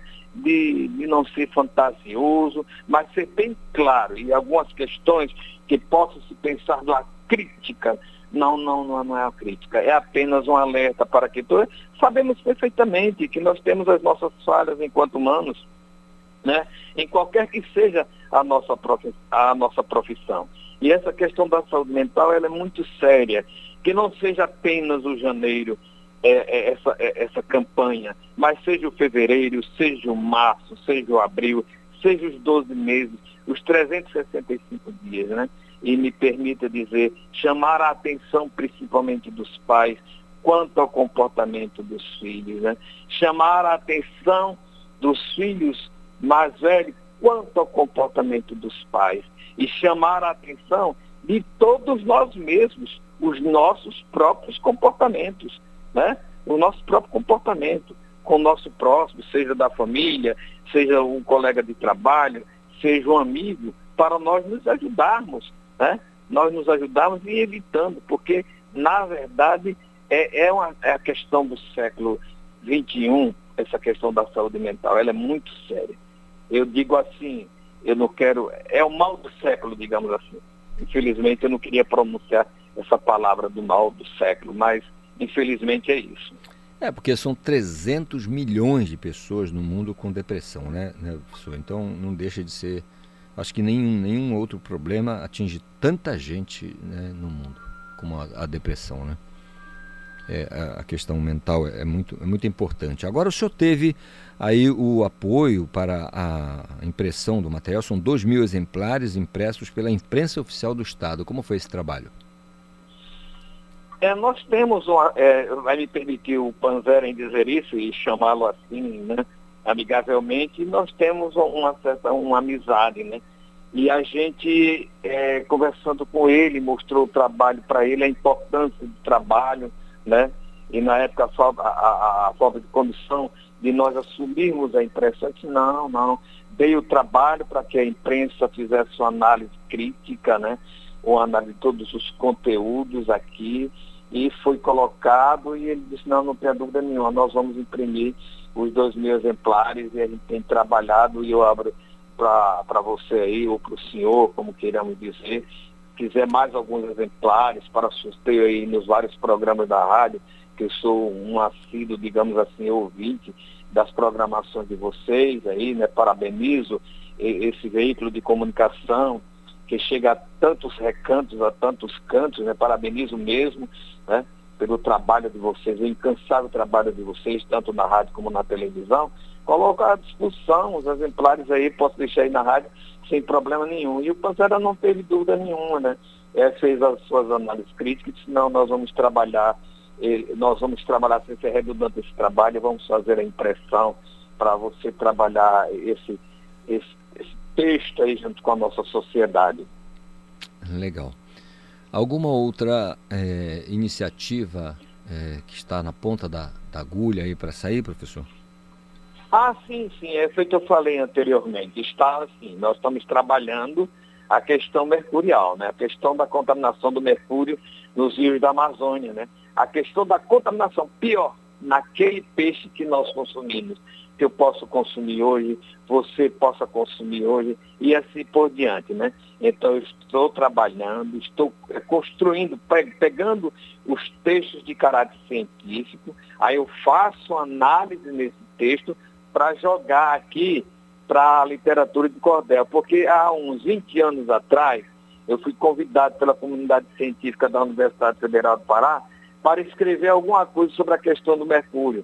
A universidade tinha um núcleo de medicina tropical, né, que trabalhava toda essa questão e não sabia como chegar ao garimpeiro. Aí eu produzi um, um trabalho, foram 10 mil exemplares, que foram distribuídos mais naquela área de Itaituba que teve por título Oxente Bichinho, Mercúrio não. E desta feita eu estou reescrevendo o trabalho, né, mas baseado na atualidade desse, desses garimpos irregulares, né, dessa questão da contaminação, voltado de toda essa questão, atualizado sobre a contaminação. E aí eu coloco mercúrio, a minamata amazônica, porque sabemos perfeitamente que é a minamata lá no Japão, o que houve de tantas contaminações pelo mercúrio. Está na ponta da agulha, acredito que nesse primeiro semestre de 2021 estaremos chegando aí na rádio com esse material para também trabalhar e, e divulgar essas ações. Tudo voltado para a questão social. Muito legal. Professor João, o senhor é atual vice-presidente da Academia Paraense de, de Literatura de Cordel. Né? Como é que o senhor avalia é, a literatura de cordel aqui no estado do Pará com uma boa, uma quantidade de nordestinos? Uma boa pergunta, né?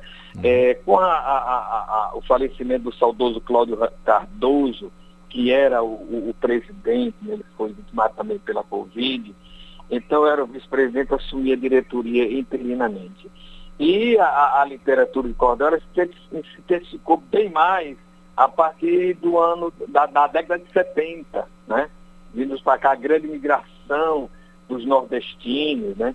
Então a gente começou, a, eu cheguei naquela região da Transamazônica de Xingu em setembro de 72 e nós começamos a trabalhar a literatura de cordel, porque essa literatura de cordel ela vem longe, vem de lá do século XVII, né? Ela vem lá do século XVII, vem de Portugal, né? É, é o grande, o rei Dom João V, em 1769, dizia que era literatura de século, mas eram os valores, né? E aqui no Brasil ela se identificou mais no Nordeste. Chegando aqui na Amazônia, nós trabalhamos a literatura de cordel na Amazônia. Aí pode até me questionar, mas literatura de cordel na Amazônia? Sim, senhor. Eu tive vários exemplos, principalmente na cidade de Altamira, na Transamazônica e Xingu, né?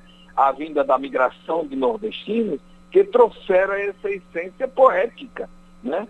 E muitos dos nossos amazônicos daqui paraenses, que eu posso citar, o Juraci Siqueira, que faz questão de dizer como ele aprendeu a escrever a literatura de cordel. O Apolo de Caratapeu, apesar de ser nordestino de Pernambuco, aprendeu a escrever literatura de cordel aqui na Amazônia, né? O saudoso Cláudio Cardoso, né? Ele, um camarada que declamava muito bonito a literatura. Depois passou a escrever cordel, né? Então essa essência da inspiração poética da literatura de cordel está dentro de cada um de nós. Então nós começamos a trabalhar essas ações, né, com oficinas, aprenda a fazer cordel, que não é difícil, qualquer um de nós podemos externar o verso. Eu escrevo mais, como você observou aí, em cestilha. E nós chegamos aqui e logo depois, mesmo na fase áurea, é histórico, mesmo na fase áurea da borracha, né, nós já temos grandes cordelistas, quer em Marabá, quer em Conceição do Araguaia, geograficamente falando, quer em Altamira, quer em Santarém, e assim por diante. Então, ela foi se intensificando até termos, o, o Claudio disse, já faz essa necessidade de nós criarmos uma academia para essa literatura de cordel. E assim, nós temos raízes, né? temos tentáculos, temos a Academia Três Xinguana de Literatura de Cordel, lá em Altamira, temos a Academia de Cordel aqui em Garapé-Miri, né? Então muitos cordelistas estão se organizando e criando suas próprias academias e dimensionando cada vez mais a nossa literatura de cordel. Muito bem, professor João.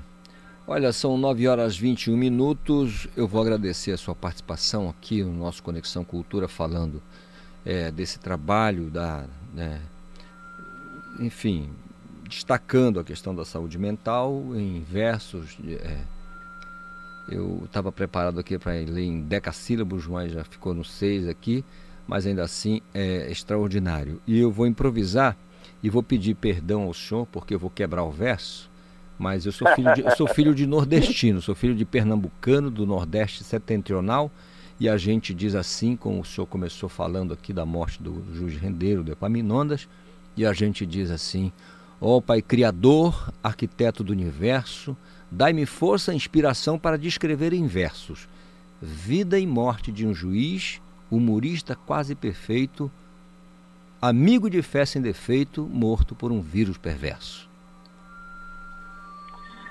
Para, parabéns aí, parabéns por, por, essa versação, né? Eu sinto-me eu sinto -me alimentado, né?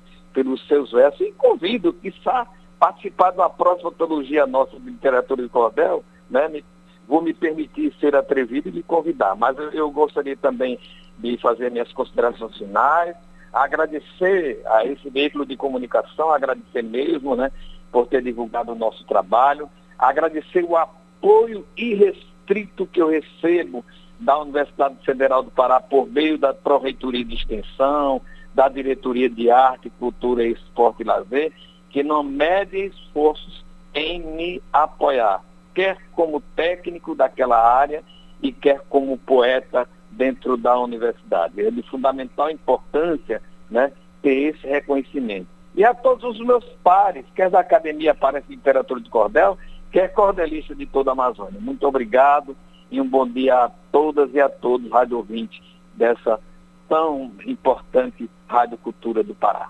Muito obrigado, professor João de Castro. Agora são 9 horas 23 minutos. Conexão Cultura. Vacina contra o coronavírus chega a Belém. O repórter Marcelo Alencar tem as informações. Bom dia, Isidoro Calixto e todos os ouvintes do Conexão Cultura. Calixto, o prefeito Edmilson Rodrigues participa do primeiro dia de vacinação em Belém contra o coronavírus. A vacina Coronavac da Sinovac e do Instituto Butantan chega hoje em Belém, direto de São Paulo. Calixto, na ocasião, o prefeito vai falar sobre o Plano Emergencial de Imunização. A ação é uma parceria entre a Secretaria Municipal de Saúde, SESMA, e a Secretaria de Estado de Saúde, SESPA, e prevê inicialmente a vacinação dos profissionais de saúde. Exatamente, Calixto. Além de publicar o plano, o prefeito falará sobre a quantidade de doses insuficientes para atender ao grupo prioritário em razão das demandas nos municípios não serem contempladas pelo governo federal. Nessa primeira fase, o Hospital de Campanha do Hangar montado pelo governo do estado, será uma referência para atender ao grupo prioritário. A Secretaria Municipal de Saúde contará com unidade móvel e também disponibilizará as equipes de trabalho para realizar a vacinação. Marcelo Alencar para o Conexão Cultura. Obrigado, Marcelo, pelas informações. Participação, mais uma participação aqui no nosso Conexão Cultura. São 9 horas e 25 minutos. Brasil vem sofrendo o apagão de dados é, gemônicos do SARS-CoV-2 nos últimos meses. É o que apontam pesquisas. O João Paulo Seabra tem as informações. Isidoro Calixto, durante o ano de 2020, o Reino Unido liderou os esforços mundiais de vigilância genômica do novo coronavírus. Das 323 mil sequências publicadas até 5 de janeiro de 2021 na plataforma Gizaid, na qual cientistas de diversos países compartilham informações sobre o patógeno em tempo real, 42% tem origem britânica. Graças a esse esforço, foi possível identificar com relativa rapidez a emergência da nova variante B117, considerada entre 50% e 70% mais transmissível que a originária de Wuhan, na China. E essa nova cepa foi detectada no Brasil pela primeira vez no dia 31 de dezembro por pesquisadores do Instituto de Medicina Tropical, da Faculdade de Medicina da Universidade de São Paulo e da rede de laboratórios DASA, em amostras de dois pacientes com suspeita de Covid-19 atendidos em São Paulo. O trabalho de sequenciamento foi coordenado pela professora Esther Sabino. E com essas duas novas sequências depositadas na plataforma do GISAID, o grupo da Esther Sabino atinge a marca de 600 genomas completos sequenciados.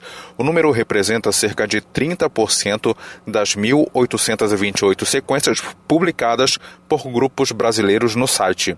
E de acordo com a pesquisadora, tal feito só foi possível graças aos recursos humanos e materiais disponíveis no Centro Brasil Reino Unido Unido para a Descoberta, Diagnóstico, Genômica e Epidemiologia do Arbovírus, que foi projetado pela FAPESP, e o Brasil sequenciou apenas 0,024% dos casos confirmados no país.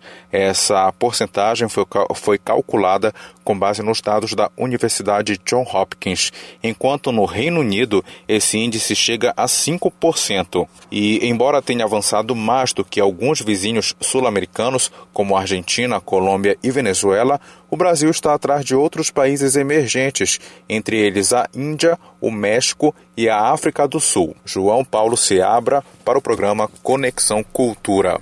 Obrigado, João Paulo, pelas informações e participação. Vamos continuar falando aqui de coronavírus e vacinação. O uso emergencial só permite vacinar grupos específicos. O Marcelo Alencar tem os detalhes. Exatamente, Calixto. Voltamos a falar ao vivo, direto do Departamento de Rádio Jornalismo da Cultura FM 93,7 para informar que, dessa feita, a autorização para uso emergencial é mais rápida que o tradicional registro sanitário, mas impõe uma série de restrições à utilização de vacinas contra o novo coronavírus. Exatamente. Na prática, elas só podem ser aplicadas em grupos específicos e preferencialmente pelo SUS, Sistema Único de Saúde. Calixto, essa permissão foi regulamentada pela Anvisa, Agência Nacional de Vigilância Sanitária, em 10 de dezembro de 2020. Trata-se de um aval temporário e experimental, ou seja, só tem validade enquanto durar a situação de emergência decretada pelo governo federal e pode ser anulado a qualquer momento por razões técnicas e com base nas informações de monitoramento de uso do imunizante eventos adversos graves relacionados a vacinas utilizadas nessa condição devem ser comunicados à Anvisa em até 24 horas. No início de dezembro, o gerente geral de medicamentos e produtos biológicos da Anvisa, Gustavo Mendes, apresentou um resumo das exigências do órgão regulador que mostram que o produto que obtiver registro emergencial deve ser destinado à vacinação de populações alvo específicas, quando possuem risco versus benefício bem estabelecido. O pedido de autorização precisa ser feito pela empresa fabricante ou importadora da vacina, diferente do que acontece na solicitação de registro definitivo, que é realizada pela própria área técnica da Agência Sanitária Brasileira. Isidoro, apenas imunizantes que têm testes de fase 3, a última etapa de testes em humanos realizados no Brasil, estão aptas a serem avaliadas para uso emergencial. Nesse caso, a análise pode ocorrer antes da conclusão desses estudos. Além da Coronavac e da vacina de Oxford, os produtos da Pfizer e da Janssen, farmacêutica da Johnson Johnson, também podem ser avaliados, mas as empresas ainda não fizeram o pedido à Anvisa. Marcelo Alencar para o Conexão Cultura. Estamos apresentando Conexão Cultura. Na hora de produzir eventos, contrate serviços profissionais de quem entende e garante qualidade. Chame a MM Produções. Som, projeção, telão de LED, iluminação, DJs, efeitos visuais, informática para eventos e muito mais. MM Produções. O som, a luz e a imagem do seu evento. Fone 3355-8668 www.mmproduçõesweb.com ZYD 233, 93,7 MHz. Rádio Cultura FM, uma emissora da Rede Cultura de Comunicação. Fundação Paraense de Rádio Difusão, Rua dos Pariquis, 3318. Base operacional, Avenida Almirante Barroso, 735, Belém, Pará, Amazônia, Brasil. A mais tribal de todas as festas. Balanço do Rock, quarta, oito da noite.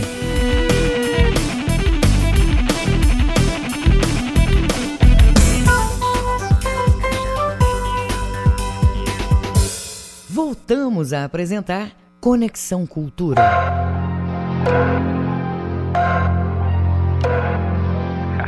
Tipo, só chamar de trava que nós destrava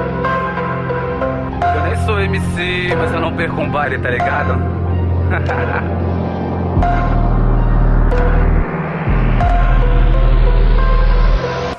Ai. Ha, invadindo as praças, as ruas estão tomadas, as gatas estão sempre online. MC Beata no freestyle. É isso aí, versos fortes, vivências e lutas de mulheres nortistas. O clipe assinado por Camila Leone e Ana Lúcia de Souza enaltece a potência feminina. Com mulheres no microfone e na produção. A gente conversa agora com a MC Beata. Bom dia, Beata, tudo bem? Bom dia, tudo bem. Me conta desse trabalho, como foi a realização desse, desse, desse. Como foi desenvolvido esse trabalho de vocês? Me escuta, MC Beata, me escuta melhor agora? Melhorou, melhorou. Isso, Deu um barulho aqui, mas já tá ok. Ah, legal. Me, Bom, fala, me fala como foi a- desenvolvido esse trabalho. Conta pra mim, como foi desenvolvido o trabalho de vocês.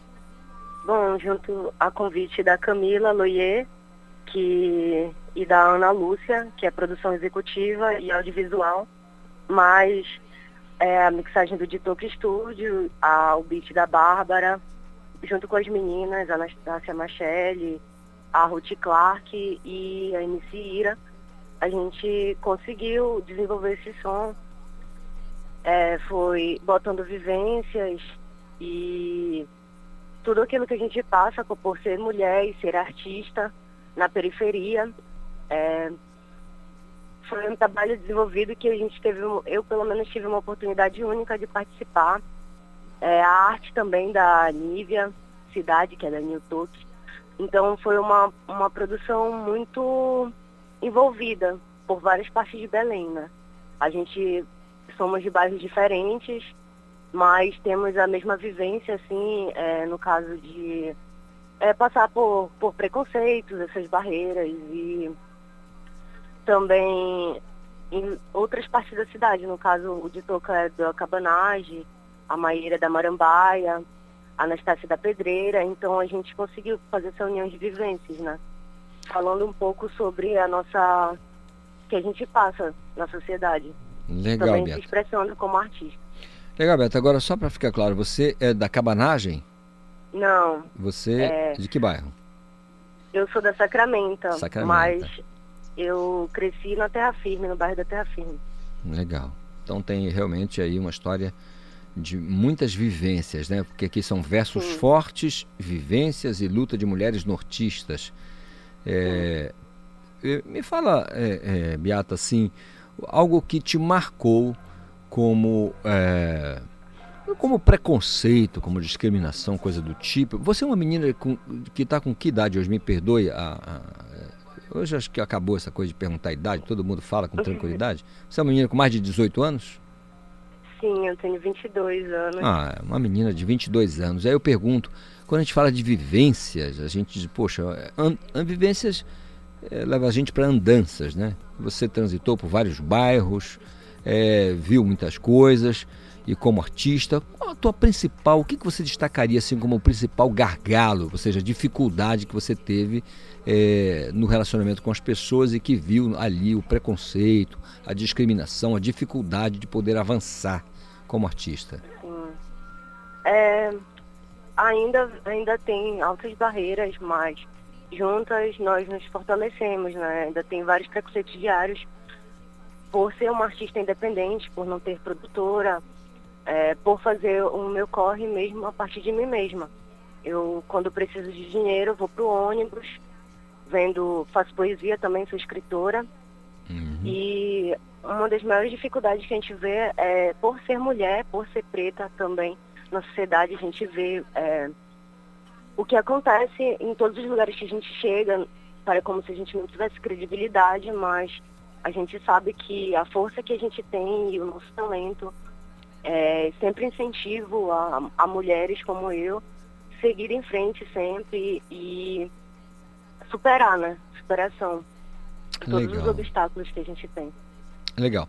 Esse trabalho que acontece normalmente nos bairros mais periféricos da capital, não somente aqui de Belém, mas nas grandes cidades, as metrópoles, quando se trata de periferia, é, é um ajuntamento de pessoas, e aí rola amizade, algumas, para alguns coleguismo e para muitos amizade. O que que é amizade num lato senso? Ah, quando você frequenta a casa da pessoa, quando a pessoa frequenta a tua casa, aí você pode dizer amizade. O coleguismo, quando você se encontra no local de trabalho, no local de estudo, aí se desenvolve a questão do coleguismo. Eu pergunto, você tem mais parceiros e amigos, meninos ou meninas? Olha, eu tenho muitas amigas mulheres, assim, e homens também, mas eu acredito que antigamente eu tinha mais. Porque conforme a gente vai se impondo e mostrando é, nossa personalidade, o que, que a gente tá, no que a gente está trabalhando, né? Alguns homens eles acabam se afastando por Motivos, não sei, eu acredito que. É medo, sente- Beata. Eles têm medo. ameaçado. Não, eles têm medo mesmo, sabe? Eles se pelam de medo. ameaçado. Quando chega uma menina com um um mínimo, você olha, se a fulana tem um mínimo de personalidade, talento, é, é, inteligência, o sujeito fica com medo. Isso é, é cabra medroso mesmo. Você tem que dizer a coisa como ela é. Qual a importância da união entre as mulheres do rap na, na sua carreira? Como é que é essa união e a importância dela para você? Foi fundamental. Eu já tinha recebido outros convites para participar de outros sons, é, convites com homens, no caso. Só que, pelo fato de eu começar pelo Resistência Feminina, da Hora de Steng, eu sempre priorizei a união com as manas. Então, claro que a minha primeira música seria com mulheres e mulheres que eu admiro muito é, pela história já, né? Porque todas têm um segmento musical e artístico que eu admiro há muito tempo, pelo menos uns dois anos para cá. Então, a Camila também, que me ajuda pass- passando as informações sobre os editais, que a gente também está metendo a cara, para conseguir apoio financeiro, porque ser artista é um corre duas vezes, né? Porque tem que ter o trabalho que vai te dar dinheiro, tem que ter o trabalho musical para te investir, porque a gente também não pode desistir do nosso objetivo e, do, e das nossas escolhas, né? Legal. Hoje você é uma menina que vive exclusivamente do teu trabalho com música ou você tem uma atividade paralela? Eu faço, geralmente eu faço diárias quando aparecem oportunidades, eu não dispenso trabalho, mas quando eu preciso mesmo de dinheiro, eu não tenho eh, nenhuma fonte financeira, eu vou para o coletivo, eu vendo meus livros no ônibus, eh, se não faço uns brigadeiros, eh, sempre estou anunciando também meu trabalho, mas eu nunca paro. Entendi. Ou seja, você é aquela que não tem conversa. Se faltou, você vai atrás. Legal. E o que você escreve? Esse material que você vende no, no, no coletivo e tal, o que, que você escreve? eu escrevo poesia. É, mais, mais voltada para que temas, assim? O nome do meu livro é Resistência, é, Resistência em Linhas Poéticas. São poesias que falam sobre a, a solidão, as vivências e as conquistas de uma mulher amazônica, no caso. É, o cotidiano em Belém, são as coisas. Eu recito também em batalhas, elas, em movimentos sociais por aí. Já participei de alguns eventos e sempre como poetisa também. Legal. Você já eh, trabalhou, fez, desenvolveu alguma atividade em outro município que não seja Belém? Ananindeua, Marituba, ou seja, a Grande Belém. Você já foi para outros municípios do, do Pará ou até para outro estado ou não? Eu já cheguei aí para Brasília, Hum, é, por um pelo Conone, no caso, que foi um cultural que rolou lá em 2019, onde eu fui convidada para participar e mandar minhas poesias no, na parte cultural. E como é que foi essa experiência? Foi totalmente nova, porque também é onde rola muito preconceito, né? Porque é, tem aquele negócio de centro acadêmico e a diferença por ser nortista, mas eu fui muito bem, é, muito bem acolhida, conheci umas pessoas da Bahia também, é, faço parte do coletivo Roazia, que ele é interestadual, tem no Rio de Janeiro, tem Espírito Santo, aqui, Entendo. então é uma experiência muito única. E aqui em Belém, quando você eh, trabalha com música, você está normalmente em que bairros? Você falou que está agora na Terra Firme, mas tem ah, colegas de trabalho e amigas na Cabanagem, na Cremação, em outros bairros. Normalmente, por onde você transita aqui em Belém com o teu trabalho? Agora eu tô morando no Sacramento. Sacramento mas- agora, né? É, Sacramento. Mas eu transito por todos os bairros que eu sou convidada. Na Cabanagem, dia 24 agora, vai ter uma batalha onde eu vou ser jurada também. É um evento que, que vai estar rolando, tem o fly, dá pra acompanhar pelo meu Instagram também. Sempre estou postando. Eu geralmente é, participo como MC ou como poetisa, sempre é, dando o que eu posso, porque no caso a gente tem vários movimentos de rua, né? São os movimentos que não são apoiados governamentalmente, eles são independentes. Legal. É, aqui em Belém, você, como é que você enxerga, como é que você percebe a- é, essa cena é, musical da mulher negra da periferia e que sofre tanto preconceito. Essa cena, o que? Ou seja, como as mulheres desenvolvem esse trabalho, assim como você, você acha que falta o que mais? Falta mais entusiasmo, mais apoio, mais união? Como é que você enxerga tudo isso? Na questão feminina, na questão das mulheres, eu acho que a gente está muito bem representadas. É, tem várias mulheres aqui que eu admiro muito, que têm vivências fortes também e têm um talento musical muito incrível, que eu me baseio também, a gente conhece a maior parte delas, pelo menos, sempre mantenho contato. E as, quando abre a oportunidade para uma, geralmente tem uma, alguém que, que chama a outra. Então a gente está sempre levantando uma autoestima da outra nesse ponto. Hum, legal. É, quem quiser conferir o clipe, acessa qual endereço virtual? É pelo Ditoca Studio, pelo, pelo canal do Ditoca, Ditoca Studio. Legal. E os teus próximos passos, né? Os próximos trabalhos, o que, que você pretende fazer agora que está chegando a vacina? Você já deve ter escutado aí, estava ouvindo a Rádio Cultura, sabendo que está vindo aí já 124 mil doses de vacina. O governador já providenciou, está em São Paulo, já deve estar tá chegando aqui em Belém para distribuição, então vai chegar, a gente vai se imunizar. E aí, o que, que você pensa em fazer nos próximos meses, se a gente tiver uma tranquilidade com relação à pandemia do coronavírus?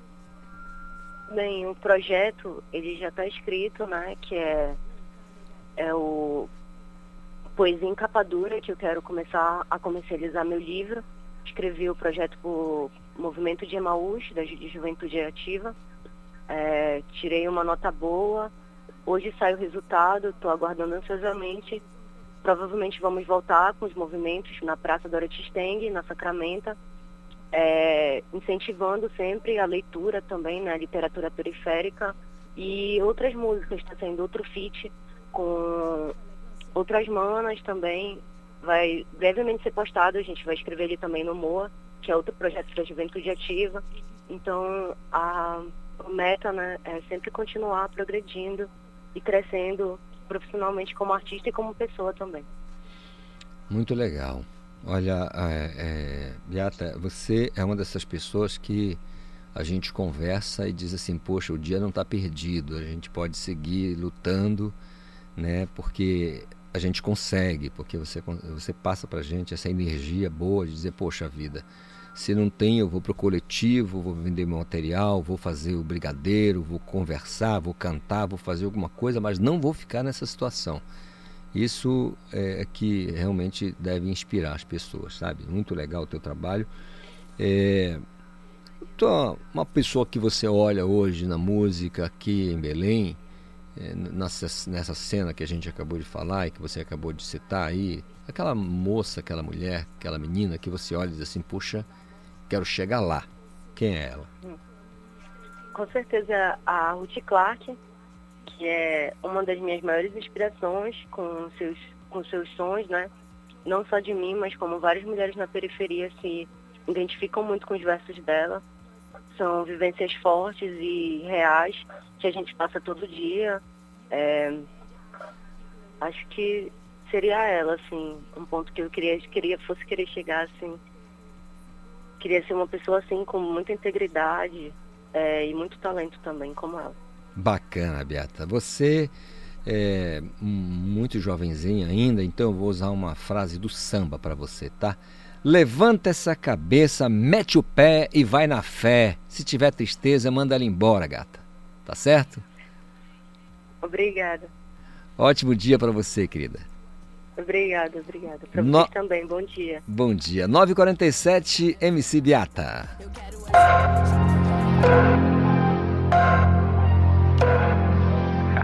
Tipo, só chamar de trava que nós destrava. Eu nem sou MC, mas eu não perco um baile, tá ligado?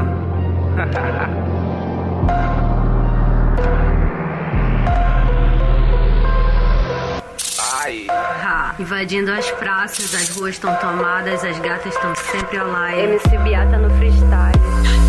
Inverno amazônico é tudo alagado. A tristeza do rio invadindo os barracos. De bike me esquivo da morte como se fosse um buraco. Caminho estreito e não tenho direito de falar o que eu acho. Estilo suicida não segue meus passos. Repara em tudo menos no que faço. Não sabe o meu nome, me cobra abraço. Tudo me atinge, nada me abala. Nós sempre cobra, às vezes faz falta. A guerra fria nunca terminou. E o classe média achar que ganhou. Elege fascista, nós sente a dor de ver a Amazônia sentindo terror. Seguro o B.O. de viver em pedaços. Me erra com essa de diz pra macho. Porra, eu me acho. Papo de sistema tão chato. É sempre a gente que pega a cozinha e serve esse pato. Pô, vai lá, bora lá só tu. Vez da ira, né? Ha. Ira. Ira. Poeta dita marginal. Tô bem longe dos teus livros do fundamental. Minha presença é fundamental. Eu quero é saúde pro meu mental. São corpos vivências, e o sistema desde os 12, cercada de olhares seguidos. Aprender se proteger é a tarefa difícil pra quem anda na pista desde pequenininho. Respeita compromisso, eu tô no jogo, eu sei bem disso. Fazendo isso e aquilo, pra playboy vir dizer que é pouco. É pra poucas se tu acha que isso é pouco. Não, não, é pra poucas. Mina de cor, já senti a dor. Enganada, já fui mais esperta também. Já vi essa rua e vi a morte também. A pista tem vielas que se perdem. Ruas da maramba, nós tá repercutindo. De chinela no pé desce aquele fim. Quem tá na linha de frente não pode nem parar. Desde nova, tu quer dizer onde é o meu lugar? Norte é o prêmio, só tem obra-prima. História diversa, realidade distinta. Apostando nos versos como suas ensina nós aqui é Premier. Não vacila, ei. Tu não vacila, ei. Não vacila. Ei, ei.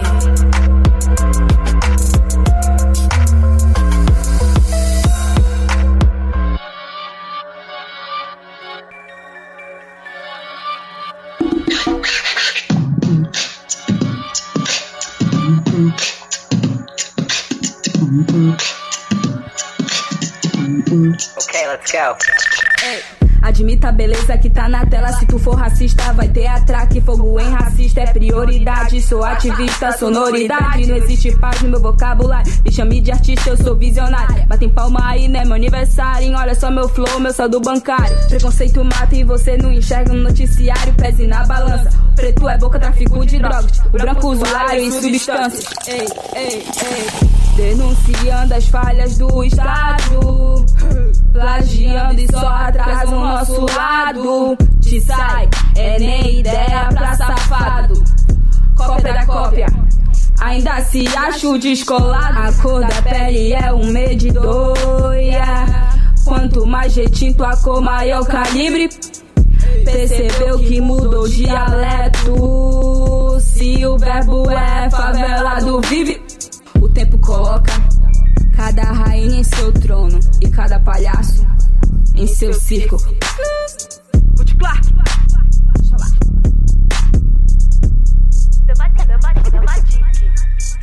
O descaso, a força das palavras, o perigo, o racismo que mata é fato, mas. Feliz por aqueles que disseram um dia que o sonho era começar a mandar umas rimas. Ira, Huanca, negaiza. É nós na fita, arte é mesmo a melhor pedida. A missão do artista é liderar, quebrar paradigmas, conduta digna, influencia. A cultura que vem do gueto é genuína, expressividade, é dom, é dádiva. Imparável, imortal, uma força natural, voz da transformação. Valorizou inteligência, intuição. Juventude quebrou todo o padrão. Quer conteúdo, tem disposição, sede de transformação, sua própria opinião. Corpo, atitude política, é novas simbologias. Em plena civilização pós-moderna, acreditou na rebeldia com elegância. Que o canto é glória autêntica. Cada mulher com uma disposição sangrenta, cada preto que identifica sua potência. Essas linhas registram nossa existência. Deixa papel de vítima, de rato que segue o som da flauta do caçador. A ideia aqui é criar mais um pensador e não mais um escravo. A luta é pelo digno, pelo básico, é o mínimo. Belém PA, nativas, mana, segue voltando.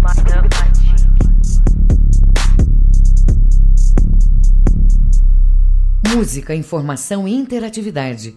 Conexão Cultura. Sonho, amor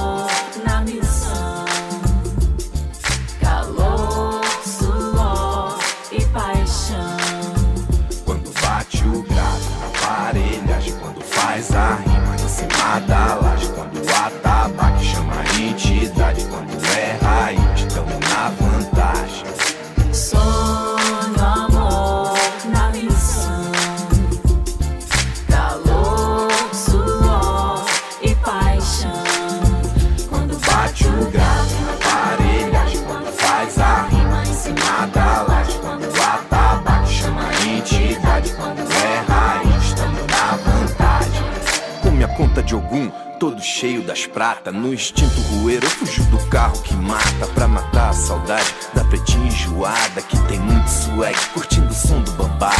Ah, essa é rainha nata. Girando na roda, de turbante maltrata. Faz pensar em dançar aquele reggae juntinho. De passinho em passinho, a flor amor vem surgindo. Cada vez que te olho, que te vejo sorrindo, o orgulho toma conta nesse grave explodindo. Me sentindo encantado com essa flor brilhante, como uma candace, uma princesa achante. Não tem jeito então, eu tô preto elegante. Jogando umas teses, mandando papo galante pra ser o seu leão.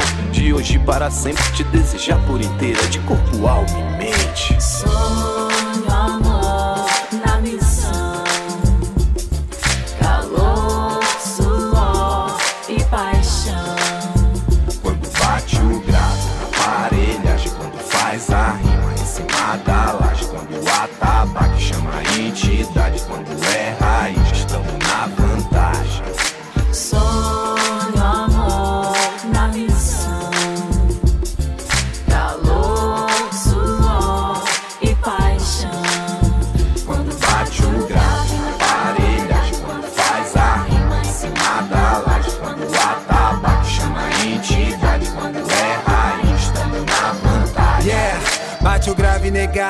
nossa laje mirante, swing envolvente, som nos alto-falante, aos amantes da lua, o Ivan igual logo, e ela queima igual fogo, brilha mais que estrobou, surreal, preta, mil grau, treta, ela é fã de motal, me canta e canta areta, eita, eita, meu Deus, assim o pai perde o chão, o mundo é todo seu, só deixa meu coração, calor 40 graus, queima Fernanda Abreu, hoje o céu se abriu, seu sorriso é meu, não sou órfão de amor, a princesa e plebeu, relação não é troféu, hoje eu sou seu Orfeu, só vem, vem, vem, bora, vai, vai, vai, cê me faz bem, bem, outras bye, bye, bye, não quero saber de ninguém além de você, amor, só dá valor, quem perde só perde quem não dá valor.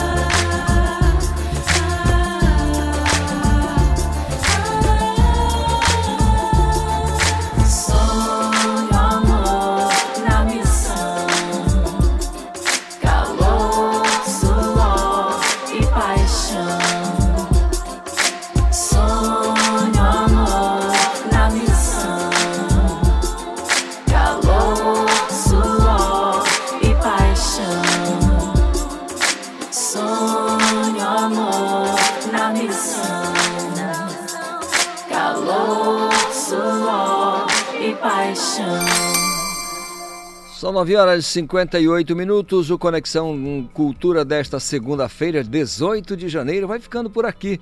Mas você pode ouvir novamente o programa pelo Castbox. Acesse a página do Jornalismo Cultura e confira. Um excelente dia para você, graças a Deus, vacina chegando, daqui a pouco todo mundo imunizado. Excelente dia, ótima semana, a gente se vê amanhã. Tchau, tchau. Cultura FM apresentou Conexão Cultura.